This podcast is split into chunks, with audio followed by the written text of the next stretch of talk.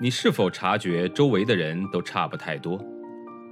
他们像不像流水线上被生产出来的标准件，有着相似的想法、类似的人格？又或者，你对西方某些发达教育抱有着神秘感？那留学又意味着什么？也许本书会给你一些启发和答案。欢迎收听《十一岁去德国》，一个中国女孩的留学经历。作者夏千若，演播生意人陛下。十一年级开始以后，我和同班的欧亚混血女孩戴成为了同桌，也成了无话不谈的知心朋友。她曾经在北京的外国年轻人圈子里面有一段辉煌的生活，住在外交公寓。到了夜晚，经常像块蓝宝石一样在三里屯的酒吧里闪来闪去。男朋友麦克是我们学校公认的帅哥，对他百般疼爱。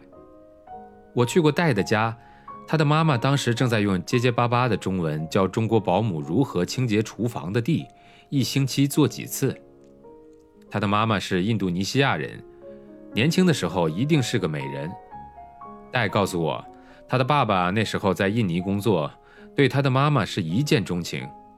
他父母约会的时候发生了件有趣的事情，就是他们去看一个村子里的寺庙，他的妈妈不小心摔下了通向庙宇的石台阶，由于声音大而且有回音，跑来了几个受了惊吓的村民，他们以为是菩萨像摔下来了，那将是非常不吉利的，搞得戴的爸妈很是尴尬。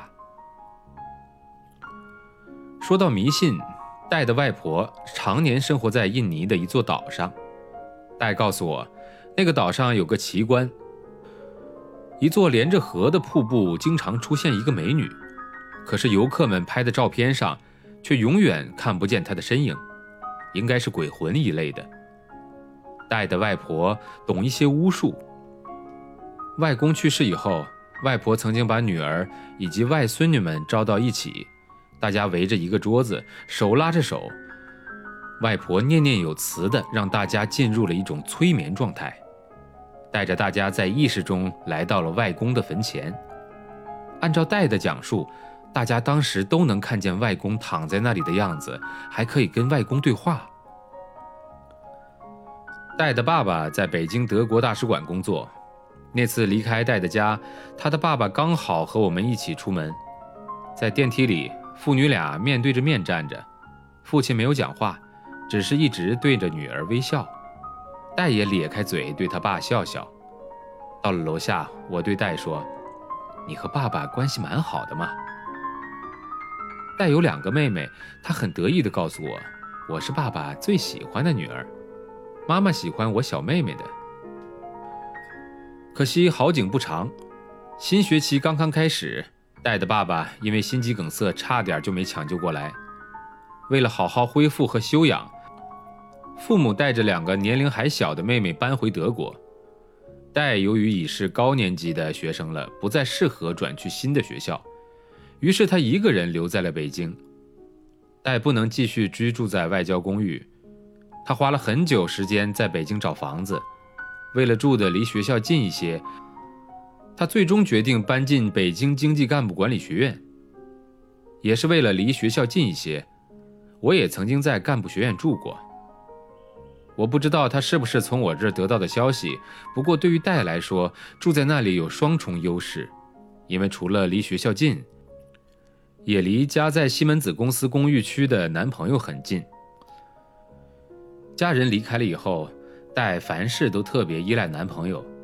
每天不论在校内还是校外都黏着他。早上，麦克坐出租车到经济干部管理学校接上戴。上课时，两个人面对面坐着，课间泡在一起，下课后一起吃中午饭，搭伴回家，一起回家写作业，一起看片子、听音乐。晚上要么出去玩，或者待在男朋友的家中。戴经常就在那里过夜，日子这样一天一天的重复着。到了周末。麦克还是喜欢去三里屯玩，戴却不想去，只想麦克陪在自己的身边，填补他所有心里的空缺。为了把麦克拴在家里，她甚至傻乎乎地跑去三里屯的酒吧，花高价买回了男朋友最喜欢喝的酒。麦克几次耐心地尝试说：“戴，你找一件自己喜欢的事情做吧，不要把所有的注意力都放到我的身上。”但是，没有任何的改变。戴对于男朋友的态度永远是恳求他陪着自己。结果最终，麦克提出了分手。也许是因为戴和我的情况相似，父母都不在身边，而且他现在住的环境也是我曾经生活过的，所以他诚心诚意地把很多事情都告诉我。他相信我可以理解他的心情。本章节的演播告一段落，感谢您的收听，欢迎订阅。